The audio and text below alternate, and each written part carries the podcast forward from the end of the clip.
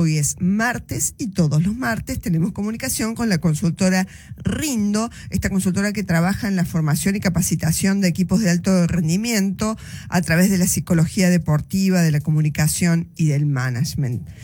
Hoy estamos en comunicación con Claudio Basalo, uno de los integrantes de Rindo. Hola Claudio, ¿cómo te va? Buenos días.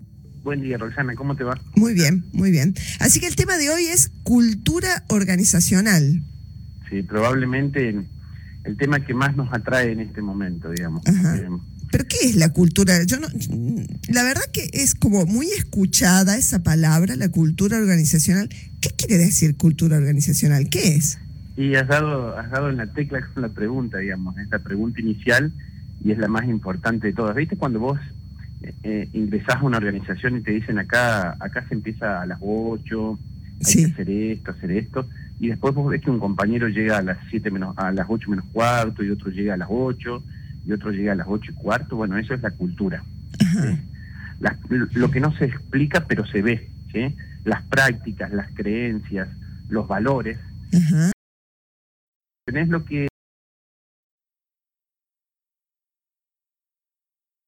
es tan determinante para una organización y más en estos tiempos, cuando uno desarrolla procesos de entrenamiento y demás, dicen queremos tener más talento en la organización, invariablemente el talento tiene que estar asociado a la cultura. Si el talento no tiene un anclaje cultural, como viene se va. ¿sí?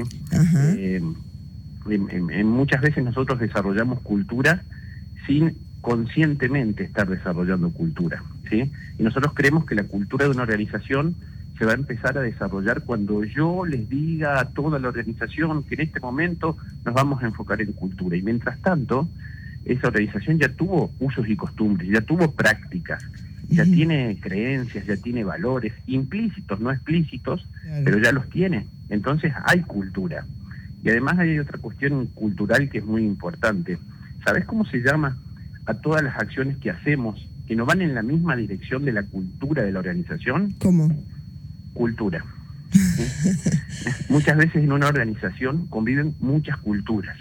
La cultura del gerente general, la cultura del área de compras, la cultura de administración, la cultura de los comerciales, la cultura de administración. Entonces, en función de cada uno y muchas veces de cada uno de los líderes, eh, hay diferentes culturas. Y esto hace que una organización pueda ser más flexible, crecer y demás, o que pueda tener muchos tropiezos que pueda ser más rígida en relación a los cambios que se dan. Mira, esta mañana me llegaba una información acerca del experimento de Microsoft en Japón, donde hicieron un, experimento haciendo la reducción de la jornada laboral de cinco días a cuatro días, la productividad se incrementó un 40%. Sí, qué notable eso, escuchaba ese, ese informe. Bueno, eh, no podemos analizar esa estrategia sin tener en cuenta la cultura, ¿no? La cultura se desayuna la estrategia. Nosotros socialmente Sabemos que necesitamos que haya más emprendedores, pero no sé si tenemos una cultura de emprendedores. ¿sí?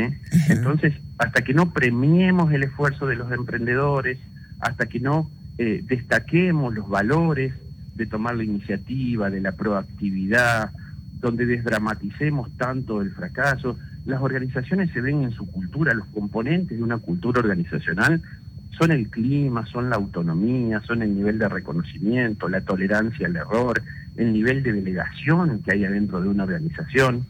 Y hoy invertir en cultura es lo más perdurable. Probablemente sea invisible en muchos casos, pero la recomendación que siempre hacemos es que todo cambio que realice la organización, que toda estrategia comercial o estrategia de desarrollo, y que todo eh, desarrollo de habilidades, de talentos, siempre tengan un anclaje cultural, porque si no, eh, los procesos como vienen se van. Es necesario em, que, que, en algún momento, cuando uno deje de hacer foco en eso, eso permanezca, y solo permanece si se transforma en parte de la cultura. ¿Viste como, como mamá, cuando ya no tenés que decirle a tus hijos que se cepillen los dientes antes de irse a dormir, que se laven las manos, que ordenen su ropa y demás. Bueno, eso es cultura. Y la cultura lleva tiempo, pero probablemente sea lo más beneficioso. Con una cultura saludable, las organizaciones son flexibles, son dinámicas, son autónomas, eh, tienen estrategias eh, eficientes, pero, pero sin invertir en cultura sin invertir conscientemente, que reflexionemos qué tipo de cultura tengo dentro de mi organización. Hay organizaciones rígidas, dependientes de las figuras de los líderes, hay organizaciones que no se mueven si no están sus líderes, hay organizaciones que el gerente puede decir algo, pero si el gerente general no estuvo en la reunión, mejor esperemos a ver qué dice. Esas percepciones. A, mí se me, se me genera una, una duda, porque eh, la cultura, por lo, por lo que entiendo, en definitiva siempre va a ocurrir y es lo que en definitiva terminamos haciendo, como que está ahí. Pero hay una forma de organizarla estratégicamente? ¿Se puede eh, eh, planificar yo quiero ir hacia este tipo de cultura organizacional? Por supuesto, por supuesto, desde la definición de eh, los valores, desde la definición de las prácticas más usuales, desde la definición del clima, de los procesos de gestión de cambio, de los perfiles de liderazgo. Todas las prácticas organizacionales pueden definirse y deben orientarse en una misma dirección. Esa misma dirección es la cultura. Lo que pasa es que muchas veces hacemos de a pedacitos todo, todas estas cosas y no las hacemos en la misma dirección. Los valores muchas veces están explicitados en un transparente en las organizaciones, pero no las conductas no están alineadas con esos valores. Entonces, cuando las conductas y las prácticas de la organización no están alineadas con esos valores, por más que lo luzcas al ingreso de cualquier organización, seguramente en esa organización te vas a encontrar con muchas culturas diferentes. Entonces, lo primero es detectar si las, las conductas y las prácticas están alineadas a los valores y después desarrollar prácticas uniformes para toda la organización a los fines que exista una misma cultura. Perfecto, bien, bien. Genial. Bueno, Claudio, muchísimas gracias, muchísimas gracias por, por, esta, por esta comunicación y seguimos en contacto como todos los martes con Rindo seguimos haciendo cultura. Muchas gracias. gracias, Claudio. Que tengas lindo día. buen día.